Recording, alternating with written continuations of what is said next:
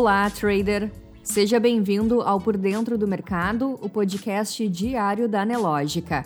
A partir de agora, você confere os acontecimentos e dados econômicos que vão movimentar o mercado financeiro nesta quinta-feira, 15 de setembro.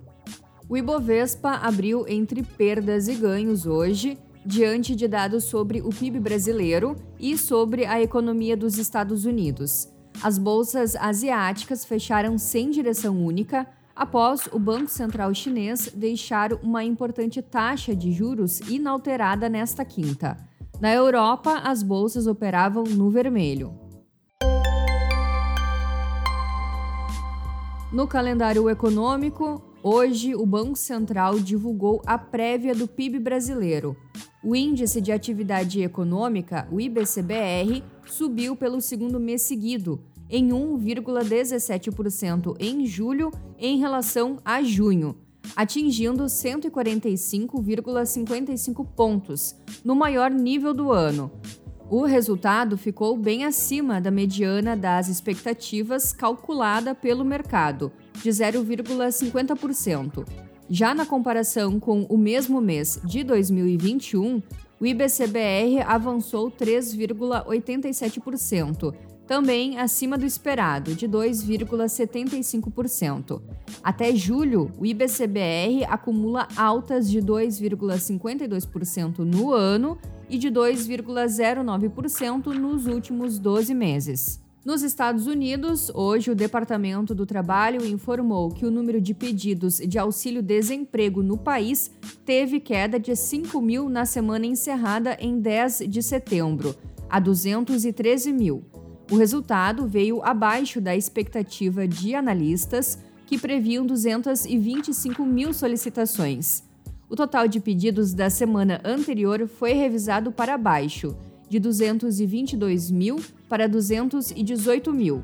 Já o número de pedidos continuados registrou aumento de 2 mil na semana encerrada em 3 de setembro, a 1,403 milhão.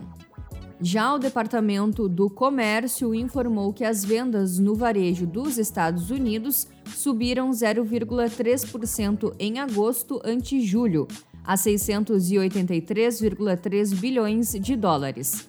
O resultado superou a expectativa de analistas, que previam estabilidade no período. Porém, as vendas no setor varejista americano tiveram queda de 0,3% no confronto mensal de agosto, e neste caso a projeção era de alta de 0,1%. Outro dado importante desta quinta, o Índice de Atividade Industrial Empire State, que mede as condições da manufatura no estado de Nova York, subiu de menos 31,3 em agosto a menos 1,5 em setembro, segundo pesquisa divulgada pela Distrital de Nova York do Federal Reserve. O resultado superou a expectativa de analistas, que previam o avanço do indicador a menos 13,8 neste mês. E logo mais, os Estados Unidos ainda divulgam produção industrial de agosto e estoques das empresas do mês de julho. Na área internacional, hoje o Banco do Povo da China deixou uma importante taxa de juros inalterada.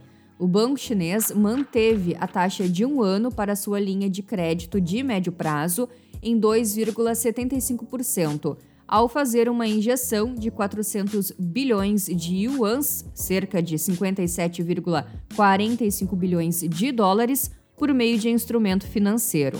E ainda na área internacional, a inflação ao consumidor na Argentina no mês de agosto foi de 7% na comparação com o mês anterior, o que levou a um aumento de 56,4% acumulado desde janeiro e de 78,5% em relação a agosto do ano passado. O resultado informado ontem representa uma desaceleração ante o aumento mensal de julho, mas mostrou aceleração da inflação anual.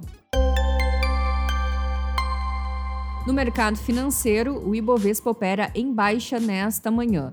Às 10h40, o principal índice da B3 tinha leve queda de 0,06%, aos 110.485 pontos. Já em Nova York, os índices registravam sinais positivos. O Dow Jones abriu pregão com alta de 0,20%, S&P 500 0,29% e Nasdaq 0,27%. Enquanto isso, o dólar no mesmo horário operava em alta, cotado a R$ 5,21. Já o Bitcoin operava em queda, aos 20.093 dólares.